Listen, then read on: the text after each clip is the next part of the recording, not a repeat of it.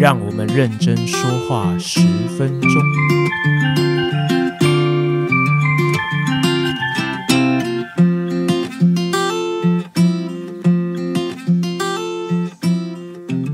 大家好，我是吉米师。好，那睽违已久的认真说话十分钟，好，吉米师又要开始开录了。那吉米斯在录今天这一集之前呢，回去翻了一下上一集的认真说话十分钟，竟然是去年六月底的事情。好，那也非常抱歉，吉米斯在这一年之中哦，就是忙于录其他的内容。好，那但是我痛定思痛，决定还是要回来录这个认真说话十分钟。觉得想一想。这个节目内容应该也算是蛮有意义的吧？好吧，那废话不多说，今天吉米是要跟大家谈谈什么呢？接续一年前的主题。好，那我们在第四个认真说话十分钟的内容提到的是，呃，鬼域哦是有哪些种类，然后它的这个呃差异性啊，哦量子数啊要怎么看？好，那今天呢是认真说话十分钟的呃系列。第五集，今天要跟大家谈的是鬼域的能阶大小，哦，这个能量的大小怎么样去判断，并且呢，哦，在今天这一集会跟大家说明这个电子组态的填写方式。好，那我们在高中的选修化学的内容中会提到，哎，学完鬼域之后，你就必须要认识到鬼域的能量是有高有低，根据呢你的壳层，呃，最靠近原子核，由内而外，哦。越外层，它的主量子数啊，从 n 等于一，也就是 k 层，n 等于二是 l 层，以此类推，由内而外。鬼域的能量是由低到高，越外层的鬼域能量会比较高，越内层的能量会比较低。你可以把它想象这是一种位能的概念，就有点像重力位能，距离地表累积的能量会越高，越靠近地表的位能累积的就越少。好的，那你如果有一个先这样的一个认识的前提，你就可以开始来认识，在我们的物质世界里面啊，我们会分成两大系统去看它们的鬼域的能量。好，第一大类呢是。单电子的粒子可能是单电子原子，譬如说氢原子，或者是所谓的类氢离子。好，譬如说氦失去一个电子变成正一价的氦离子，或者是锂失去两个电子变成正二价的锂离子。当你的原子内部只有一颗电子的时候，这时候要讨论的事情就非常的单纯。此时呢，你的电子的轨域能量就会只会受到主量子数的影响而改变。意思就是说，今天第一个壳层里面只有 s 轨域，它的能量是小于第二个壳层的二 s 轨域，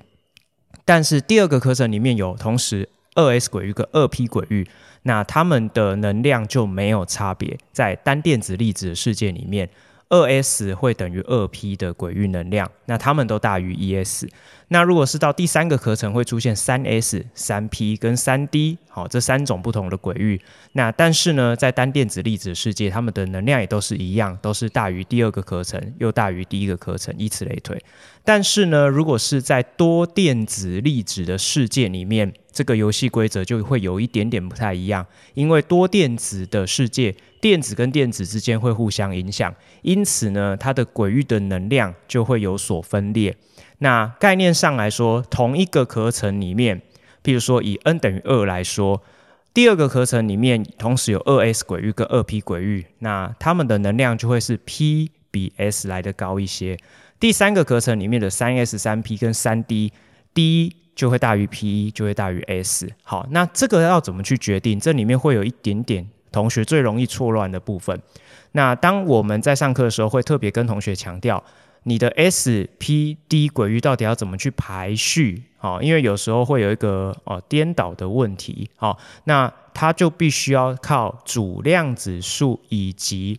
角动量量子数共同决定，也就是由你的 N 加 L 值决定。好，那这里呢，不得不提到有一个是大家最容易错乱的部分，就是呃，三 D 轨域的能量跟四 S 轨域的能量到底是谁比较高呢？好，答案是呃，三 D 轨域的能量比较高。好，那你去想想哦，四 S 跟三 D 这两个比起来，明明是三 D 轨域的主量子数比较小，它是。第三个课程，四 S 轨域的这个主量子数是比较大，它是第四个课程。可是比较起来，既然是三 D 轨域的能量比较高，这里发生什么事情？我们从他们的 n 加 l 值来看，三 D 轨域的 n 主量子数是三。那它的低轨域的 L 值哦，零一二嘛，所以它的 L 值低轨域的 L 值是二，所以三加二会等于五，它的 N 加 L 值是五。可是四 S 轨域的能量，它的 N 是四，第四个课程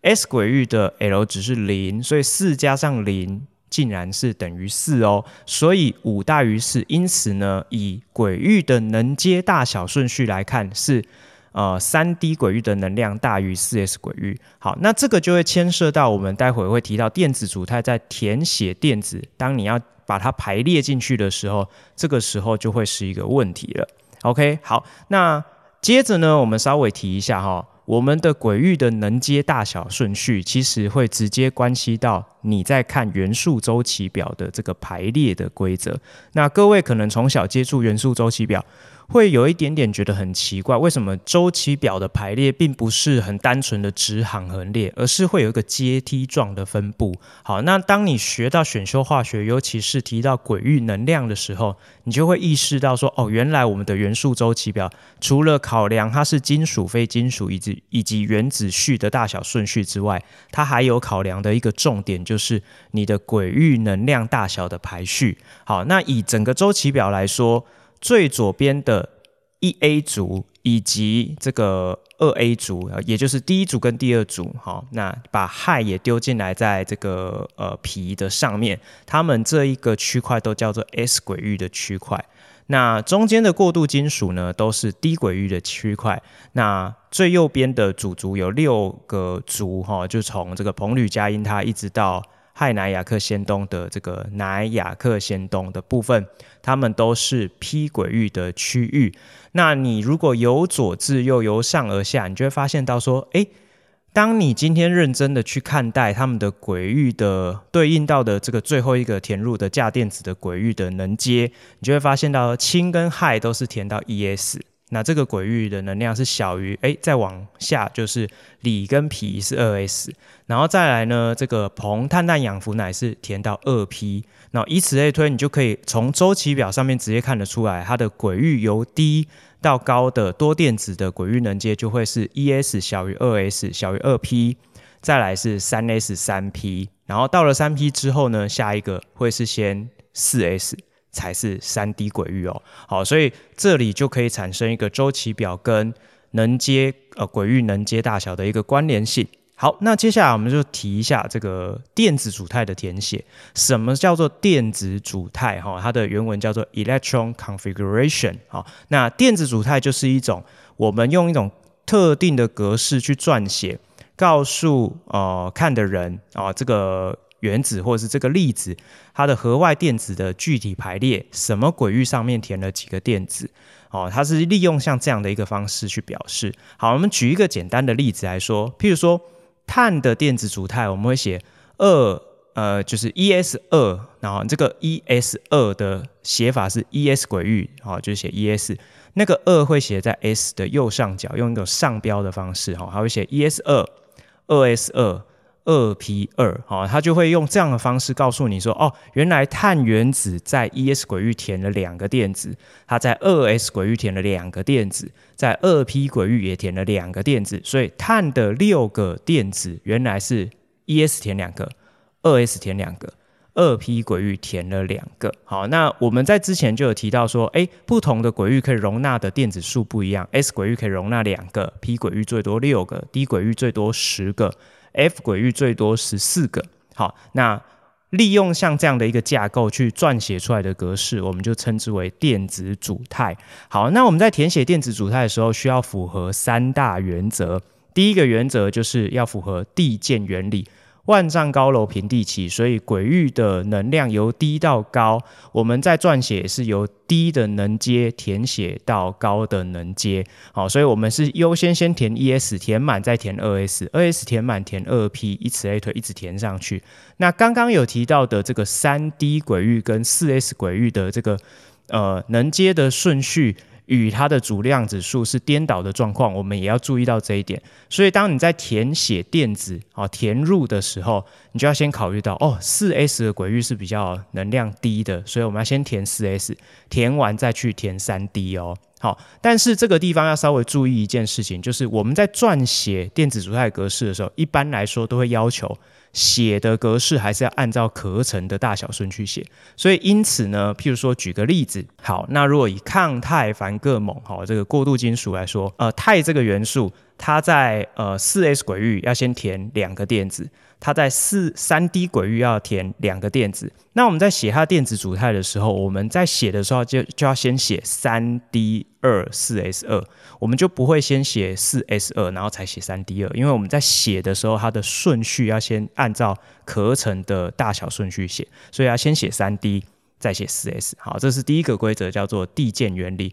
好，由能量低的填到能量高的。那再来呢，第二个规则叫做胞粒不相容原理。包利不相容原理呢，是绝对不能违反的，违反就叫做不存在。好，那胞粒不相容原理很简单，它讲的就是同一个轨域。哦，同一个小的轨域里面，它只能存在两个自旋方向相反的电子。好，譬如说以 e_s 轨域来说，e_s 轨域可以容纳电子的就只有一个小的轨域，它只有一种。那这一种小轨域里面，它就只能存在自旋方向相反的两个电子。我们在画记的时候会画一上一下。OK，好，那譬如说二 p 轨域，二 p 轨域有三个能量大小相同的小轨域，那其中的任一个。它都只能填两个自旋方向相反的，好，所以你只能填一上一下。你如果填两个上或者是两个下，那这样的一个状态就叫不存在，因为这个自旋方向相同，如果硬塞在同一个轨域里面，会非常的不稳定，哈，所以这种状态叫做不存在，哈。好，那第三个必须要符合的规则叫做洪德定则，好，Holder's rule。那洪德定则讲的是。呃，稍微复杂一点点，哈、哦，他提到的是，如果假设你今天有一个轨域里面有三个或者是五个这种能量相同的小轨域，比如说二 p 轨域里面会有三个 px、py、pz 这三个是能量相等的，那你有很多个电子要填的时候，要优先先填自旋方向相同的电子，填到全半填满之后，才填自选方向相反的，也就是。呃，当我今天如果假设我有六个电子要填，我的顺序会是先填啊朝上的啊，我们就是这样理解，朝上的啊，px 先填朝朝上，py 也填朝上，pz 也填朝上。然后填完三个再填，啊，P_x 朝下，P_y 朝下，啊，P_z 朝下，OK，然后这个叫做洪德定则。以上呢这三个规则全部都符合的，我们就说它是一个基态啊，ground state 的这个电子组态。那如果一旦里面的胞粒不相容，哈，比如说你填两个自旋方向相同，或者你甚至要塞三个电子，那我们都说这样叫做不存在。那如果今天不按照规则，但是不违反胞粒不相容，我们就说这样的电子组态叫做激发态，叫做 excited state。OK，好，那最后我们稍微提一下几个重点哈。呃，我们在填写电子组态的时候，里面有一个特殊规则，就是。当你今天遇到低轨域的时候，要特别留意，因为低轨域是一个非常特殊的轨域，它的能阶的落差会跟啊别人不太一样。所以当低轨域啊，它有符合两个条件的时候，你要特别留意。第一个就是，当你差一个就可以满足低轨域全半满的时候，尤其是发生在什么元素呢？发生在铬。铬的原子序是二十四，所以当你在填写它的电子组态的时候，你已经填满前面十八个都填满了哈，就是以这个呃惰性气体的完全填满的电子组态来说，氦氖氩的这个十八个电子你都全部都填完了，然后接下来你还有六个电子要填，好，那这六个电子呢，三 D 轨域的能量是比较高一点，四 S 轨域能量是比较。低一点，所以我们先填四 S，填了两个之后，是不是还有四个？那这时候你填到三 D 轨域的时候，你就发现了，哎，我现在填完之后啊，四 S 填了两个，三 D 轨域填了四个，可是 D 轨域有五个轨域能量相同的小轨域，所以为了要优先满足它半满，它会让这个轨域的能量更稳定，所以呢，它会先把四 S 轨域的一个电子拿过来，让它填完的基态的电子组态反而是。填了四 S 一个，三 D 轨域填了五个，好，所以这六个电子的分配是这样子的填法，才会是真正的基态。那我们在写电子组态的时候，你就要写三 D 五四 S 一，好，你就会变成是这个样子。那在高中还有另外一个也非常常见，就是铜的电子组态，因为铜的原子序二十九，所以最后它会出现像是三 D 十四 S 一这样的一个状况，也是为了要符合让铜的。低轨域、三 D 轨域优先满足全满的状态哦。好，那我们最后最后的呃，可能需要跟大家提一下的事情是，如果假设你今天要考量的是一个离子的电子组态，离子的电子组态意思是说，离子就是有带电荷。那意思是说，它是一个电中性的原子，得失电子。那得与失的原理原则会有一点点些微的差异。如果假设呢，你今天你是要呃失去电子变成一个阳离子的话。失去电子要把电子给移除，所以你要符合的原则是要从最外层拔掉电子。所以是你写电子组态的时候，比如说你写三 D 跟写四 S，四 S 的确它的位置平均来说是比三 D 还要更外层，所以移除电子要优先移除四 S 的电子，而不是三 D。但是如果你今天是变成阴离子要把电子填进来的时候，这个时候呢？因为是填入电子，它要符合递键原理，所以它优先填的是能量较低的轨域。如果以四 S 跟三 D 来讲，它要先填四 S，再去填三 D。OK，这是一点点些微的小细节，一点差异。那呃，电子组态跟能接的能量其实是非常复杂。那今天就帮大家整理到这边，那我们就下次再见喽，拜拜。